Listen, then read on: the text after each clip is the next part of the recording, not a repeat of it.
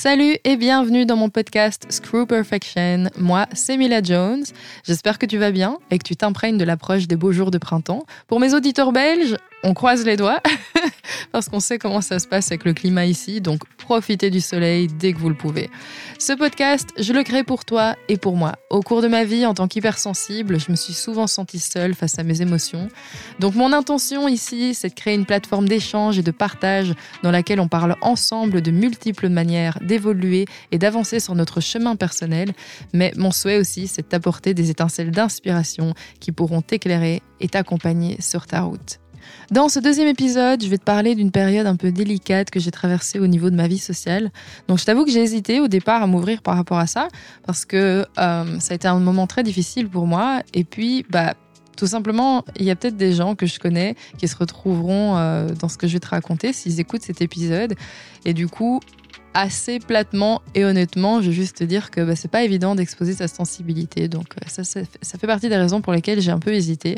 Cela dit, je pense sincèrement que partager notre vulnérabilité est un témoignage de courage et d'authenticité. Et j'ai envie de mettre en application ce message pour toi. Et puis euh, l'idée derrière Screw Perfection, c'est que c'est un petit mantra pour nous pousser à dépasser nos peurs et nos blocages, parce que rien ni personne n'est parfait. Donc, J'espère que mon expérience résonnera d'une manière ou d'une autre avec toi, que ça t'apportera une vague d'inspiration et ou de courage en fonction de ce que tu traverses actuellement. Dans le dernier épisode, j'ai parlé d'apprendre à se connaître pour faire en sorte de devenir notre propre fondation sur laquelle on peut se reposer. Alors pour aujourd'hui, j'ai envie de revenir un peu sur cette idée.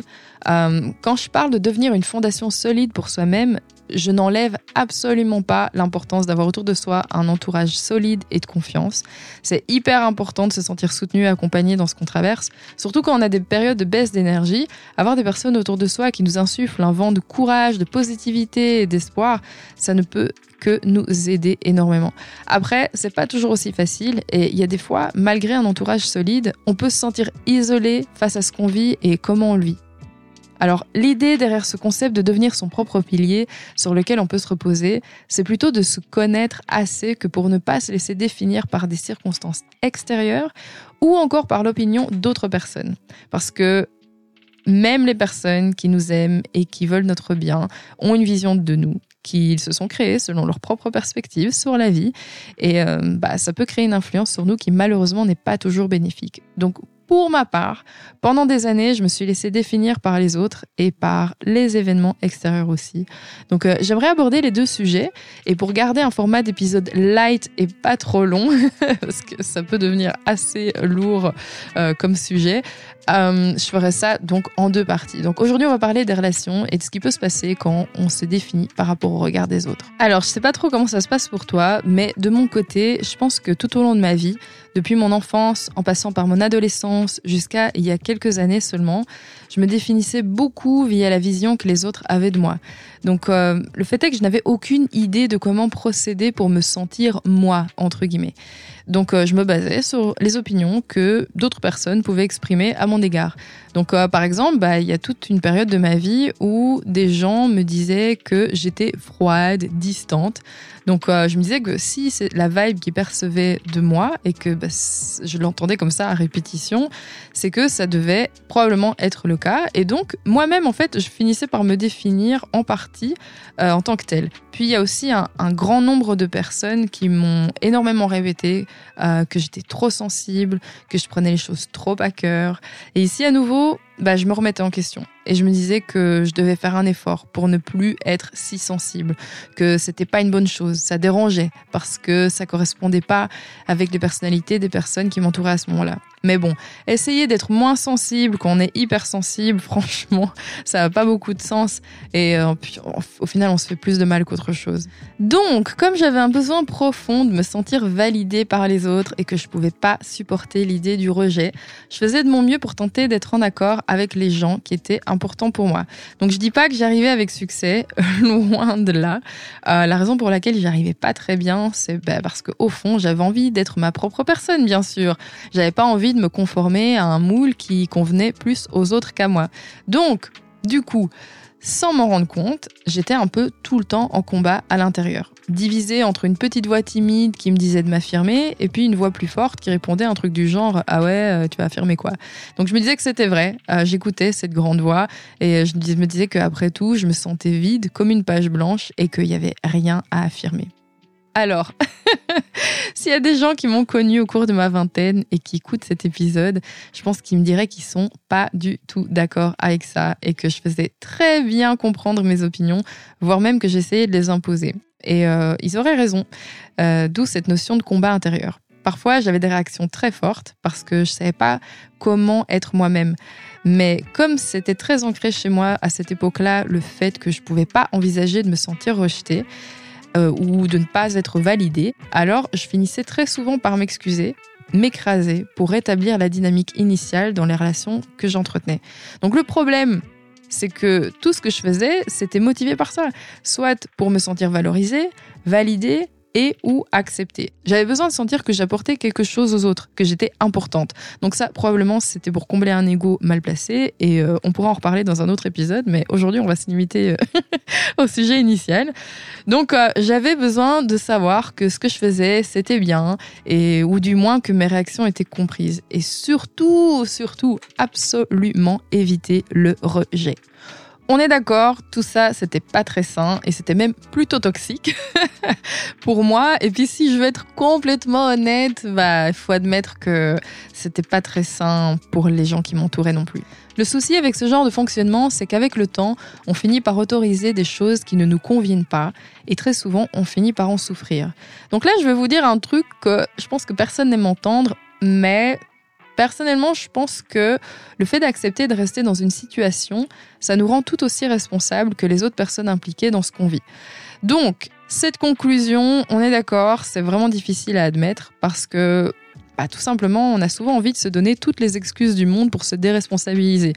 On se dit que c'est la faute de X ou Y personne parce que il ou elle a fait en sorte de créer, euh, pas moi, une dépendance à eux par exemple, ou alors d'autres types de raisons du style euh, c'est à cause de mon éducation, mon père ou ma mère était comme ceci ou comme cela, et donc on se place en tant que victime, comme si nos choix étaient prédestinés en quelque sorte et qui devenait une sorte de fatalité. Mais tout ça au final c'est vraiment comme un écran de fumée qu'on se met devant les yeux pour assurer notre ego parce qu'on a très souvent des choix qui s'offrent à nous, pas toujours, c'est vrai, mais quand même souvent.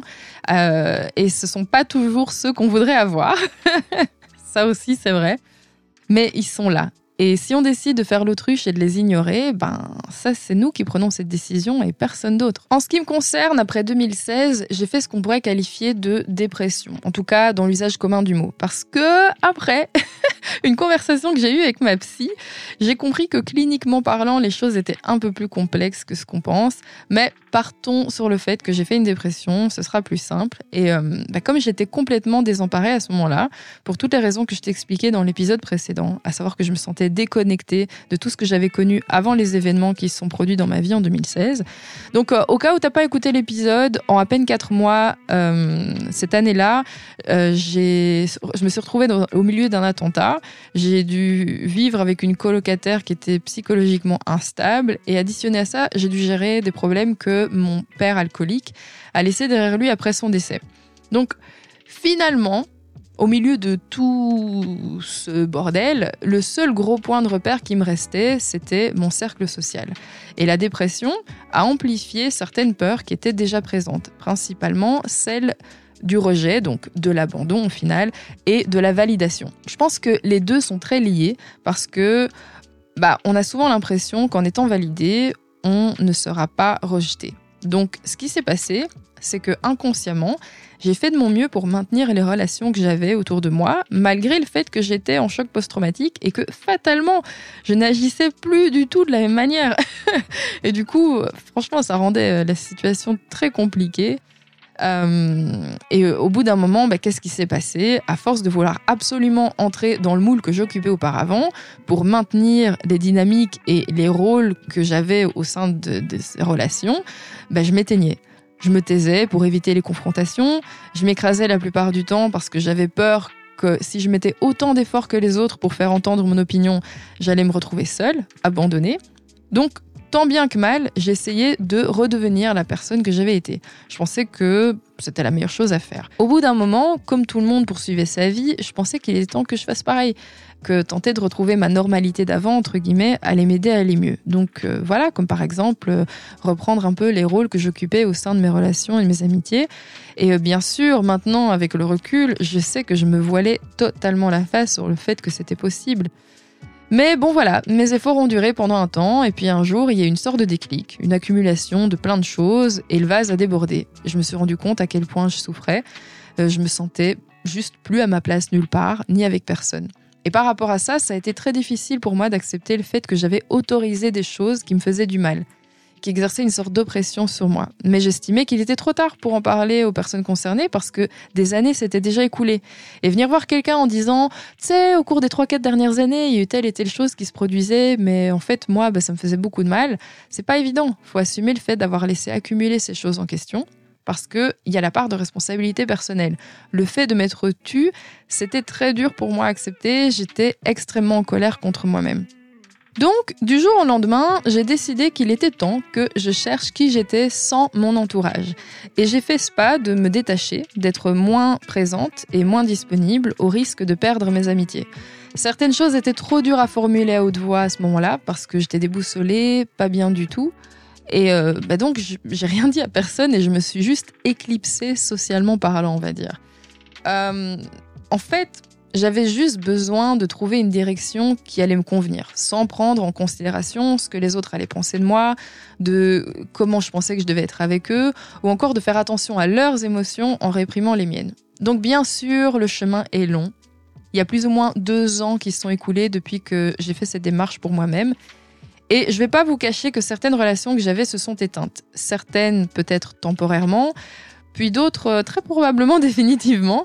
Mais le fait est que je suis en accord avec le choix que j'ai fait, parce que je l'ai fait par amour pour moi. Je souffrais à l'intérieur, j'avais besoin de me découvrir et de me donner du temps pour voir si je pouvais me maintenir debout sans avoir tout le temps peur d'être abandonnée et avoir besoin d'être validée. J'avais besoin de trouver le moyen de comprendre que ce qui compte vraiment, c'est que moi, je ne m'abandonne pas je suis capable de trouver le moyen de me relever quand je suis dans le creux de la vague. J'ai aussi compris l'importance de construire mon propre système de validation pour ne plus dépendre de celui des autres. Et enfin, je pense qu'aujourd'hui, j'ai plus autant peur du rejet des autres qu'avant. Donc bien sûr, tout ça, c'est un travail qui continue. Finalement, la conclusion à laquelle j'en arrive, c'est que parfois on a l'impression que notre personnalité n'est pas adéquate par rapport à notre entourage, qu'on est trop ceci ou trop cela. Mais honnêtement, ça ne veut pas dire grand-chose au final. Chaque personne est différente. On a tous des manières uniques de voir la réalité. Chacun a ses propres critères de ce qu'il trouve bien ou mal, trop quelque chose ou pas assez. Mais du coup, les vraies questions, c'est surtout quels sont tes propres baromètres à toi? Quel est ton système de valeurs et qu'est-ce qui est bon pour toi personnellement? Je te laisse sur ces dernières paroles. J'espère que cet épisode a pu résonner avec toi. En tout cas, c'était un moment vraiment important pour moi euh, de te partager cette période de mon expérience. On se rejoint sur Insta pour qu'on puisse en parler, débriefer sur le sujet. Je me disais que ce serait cool aussi de faire des lives de temps en temps pour échanger avec vous.